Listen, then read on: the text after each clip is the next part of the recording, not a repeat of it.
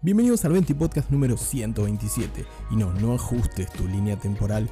Hoy no es lunes, sino que esta semana el 20 Podcast comienza el miércoles debido a que una especie de gripe me ha dejado fuera de combate y me ha impedido grabar este pequeño espacio. Pero ahora sí, sin más dilación, vamos con las novedades, las noticias que tenemos en el día de hoy con, por ejemplo, DICE que indica que no tiene tiempo para un nuevo Mirror Age así que parece que no veremos al juego de parkour al menos en el corto plazo. También la caída de Fall Guys y los detalles más importantes del último Nintendo Direct sobre Xenoblade Chronicles 3, su próximo gran JRPG.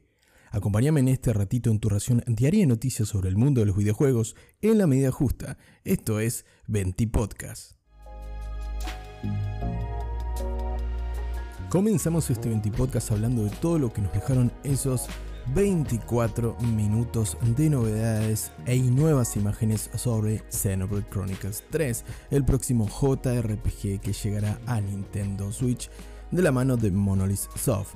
Empezamos este repaso recogiendo todo el resumen que hizo el sitio anightgames.com, uno de mis sitios en español favorito y aparte me encantó el resumen que hizo.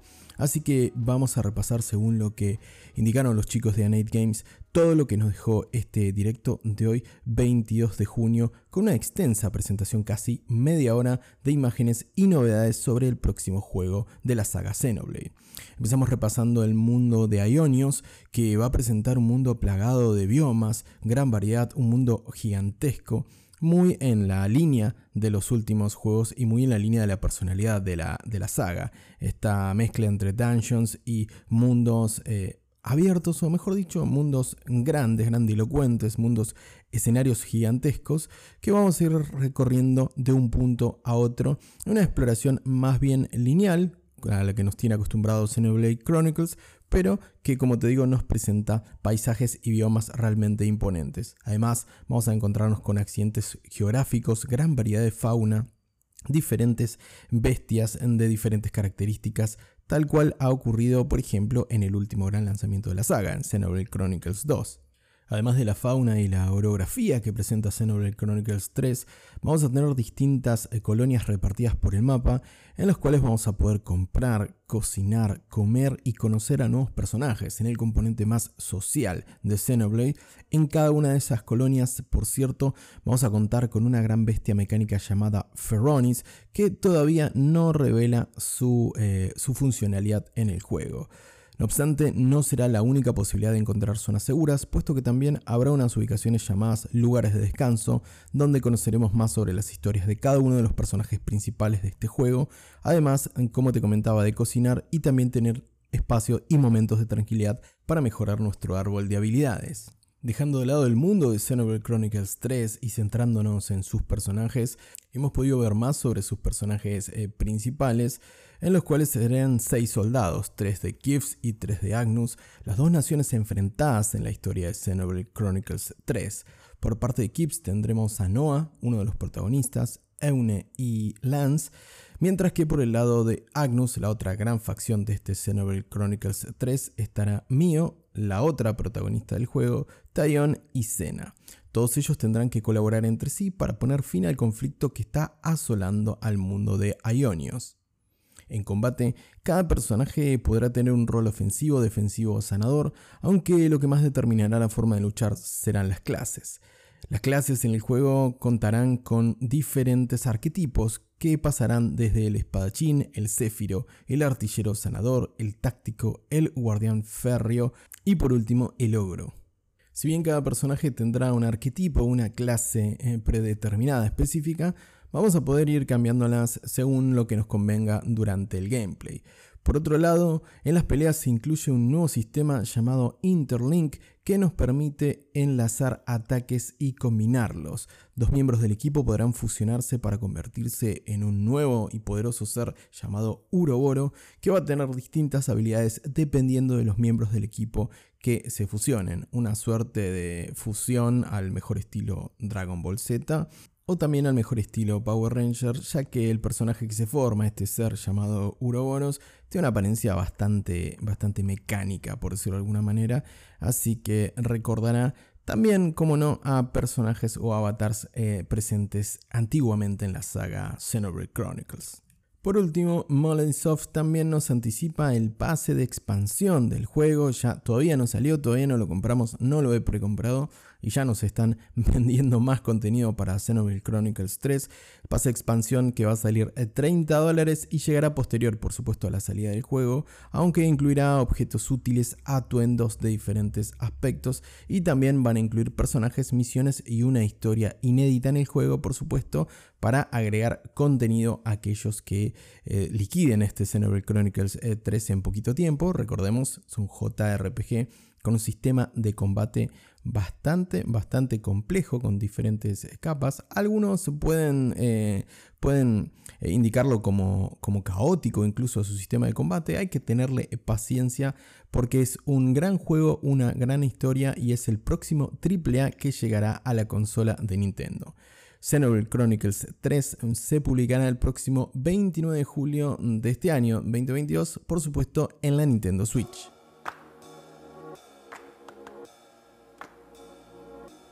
En la siguiente noticia de este 20 podcast, tengo malas noticias para vos si sos fan de los juegos de parkour o de la serie Mirror's Edge ya que recientemente la desarrolladora responsable de juego de 2008, estoy hablando de DICE, que desarrolla juegos para Electronic Arts, ha mencionado que no hay tiempo para Mirror's Edge.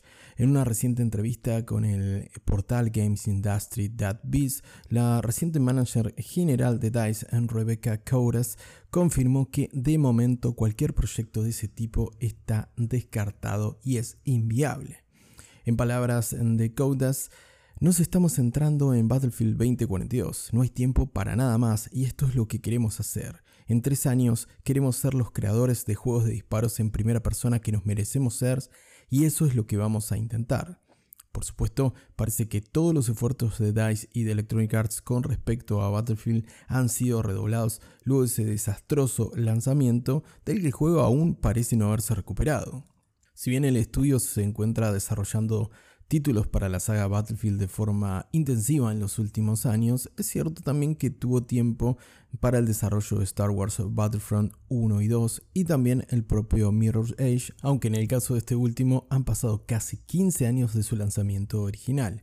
Parece que por el momento DICE no está dispuesta a hacer concesiones con otros títulos, sino que todos los cañones están puestos en que Battlefield vuelva a ser el líder del mercado y vuelva a estar en el lugar que se merece, por supuesto, la franquicia. No obstante, no puedo más que lamentar que no haya proyectos alternativos, sobre todo como en el caso de Mirror's Edge, un juego que puso el foco en las mecánicas de parkour, en este caso en primera persona, y que sin duda ha servido de inspiración para títulos como Dying Light 1 y 2. Por lo que, si sos fan de esta serie o sos fan de los juegos de parkour, no esperes mucho de DICE por el momento, eso sí, podemos esperar muchas actualizaciones y mejoras respecto de la franquicia Battlefield. Veremos hasta dónde llegan con estos esfuerzos y si finalmente vale la pena que apunten todo a Battlefield y desperdicien la oportunidad de desarrollar nuevas franquicias o por ejemplo una tercera entrega de la saga Mirror's Edge.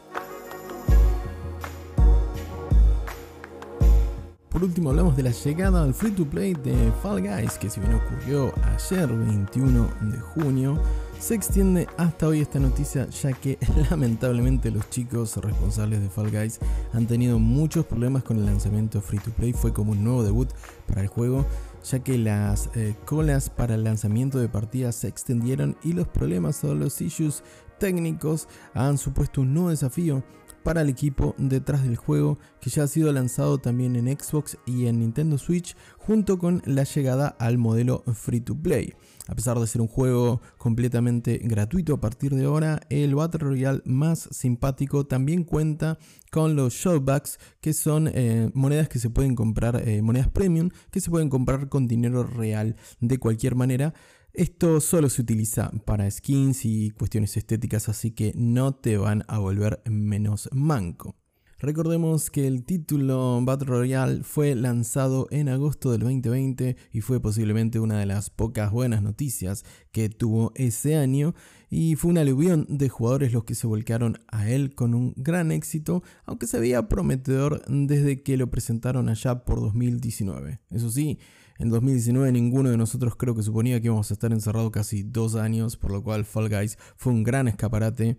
Lo, mismo para Among Us, lo mismo para Animal Crossing, que realmente fueron un gran, gran escaparate durante los años de la pandemia. No obstante, podemos seguir disfrutando de esos juegos. Lo mismo para Fall Guys que ya está de forma gratuita en prácticamente todas las plataformas de juego. Empecé a través de Epic Games Store, en Nintendo Switch a partir de ayer junto con Xbox y por supuesto en PlayStation 4 y PlayStation 5. ¿Seguís jugando Fall Guys? ¿Volviste aprovechando que se pasó al free to play? Déjame tus comentarios en la caja de comentarios si me estás escuchando en ebooks o si no en arroba en Twitter si me escuchas a través de Spotify. Llegamos así al final de este nuevo 20 podcast, número 127. Si te escuchó así algo medio como gutural o muy, eh, muy grave, no ajustes eh, tu dispositivo de reproducción, sino que tengo que ajustar mi garganta, que no está pasando los mejores momentos. Pero bueno, estamos trabajando para mejorar el servicio. Te agradezco mucho por estar del otro lado, por la compañía. Recuerda suscribirte o dejar tu follow si me estás escuchando en Evox o en Spotify y compartir este pequeño espacio. Así hacemos crecer poco a poco el 20 Podcast. Nuevamente, muchas gracias por estar del otro lado. Te mando un gran abrazo y que tengas una muy bonita tarde.